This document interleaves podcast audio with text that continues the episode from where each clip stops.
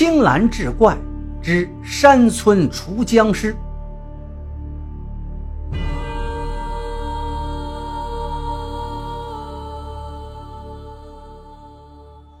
话说明宣德年间，山东青州有一位张姓的新任县令，到任之初就听说前任留下了一桩悬案。离县衙三十里地有一个罗家庄。庄上有个富户叫罗四，某夜暴毙在村头的黑树林中，死时面目狰狞，颈部动脉似被尖牙利齿咬破，浑身无一丝血色，怀疑血都被吸干了。而后有多个村民夜间途经黑树林，均见到林中有白影晃动，疑为僵尸，于是罗家庄盛传。罗四死于吸血僵尸，然后就是人心惶惶。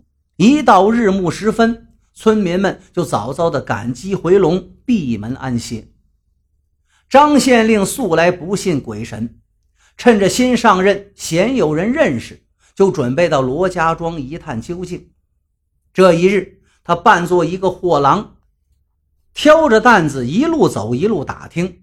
于日落之时。抵达了罗家庄，此时夕阳之下，家家户户炊烟袅袅，他顿觉是饥肠辘辘，便准备找个农户安顿一宿。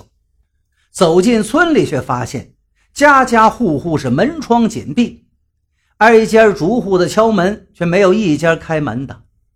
正在彷徨无助时，一个老头匆匆走进了村里。张县令急忙拦住他，躬身施礼。敢问老丈，此处可有客栈呢？老头上下打量了一番，他道：“客官，你是外乡人吧？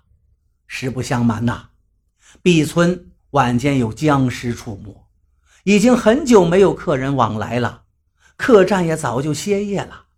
我看客官您呀，还是早早离去此地为好，以免遭不测。”张县令闻听道：“老丈啊。”天色不早了，一时半会儿怕难以找到客栈，老丈可否留宿在下一晚呐？老头摇了摇头，客官您见谅啊。自从叶县僵尸之后，村上不敢留生人留宿。张县令闻言苦苦哀求，半晌之后，老头才指着村委道：“既然这样，客官若不嫌弃。”就沿此路走过去，有一幢废弃的小楼，可将就一宿。张县令谢过老叟，走到了村尾，果然见有一幢小楼，楼前杂草丛生，檐下蛛网缠绕，门锁已经朽坏，轻轻一推就掉落了，再一推，灰尘是迎面扑来，的确是许久无人居住了。楼底下的屋子里摆的有桌椅卧具，他简单清扫之后，往嘴里胡乱塞了点干粮，就合衣而卧，不消一会儿便沉沉睡去。这一夜平安无事，直睡到转过天来日上三竿，张县令方才醒来，便挑着货郎担子进到村里。这罗家庄地处偏僻。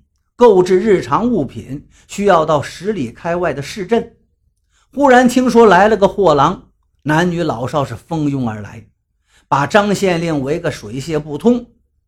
昨天那个老头也在其中。买卖的间隙，张县令问起了僵尸的事儿。众人一听，皆面露惊惧之色。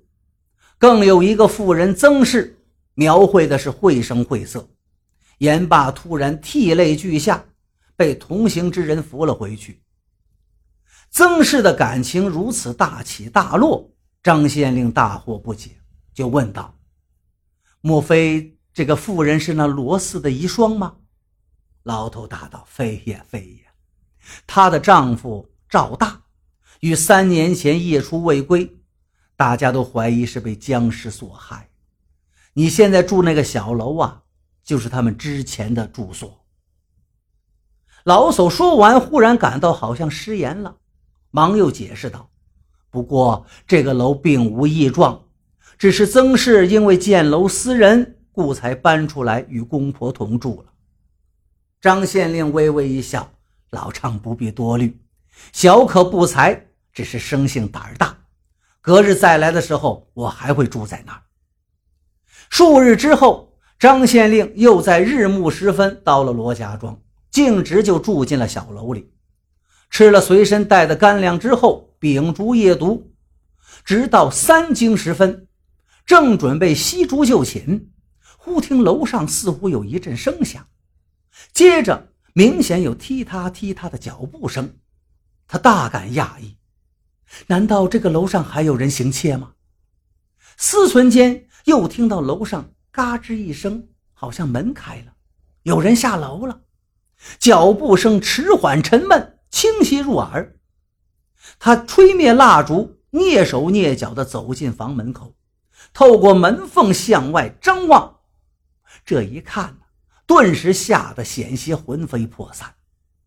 只见楼梯上有一个白色的人影，月光之下，只见此人身材魁梧，蓬头散发，面色枯黄，双眼翻白，一条猩红的长舌头露在口外。那怪物下楼之后便出了门。张县令原本胆识过人，当下定了定心神，随后也出了门。远远地尾随着怪物。这一夜正值十五，风清月明，四野俱寂。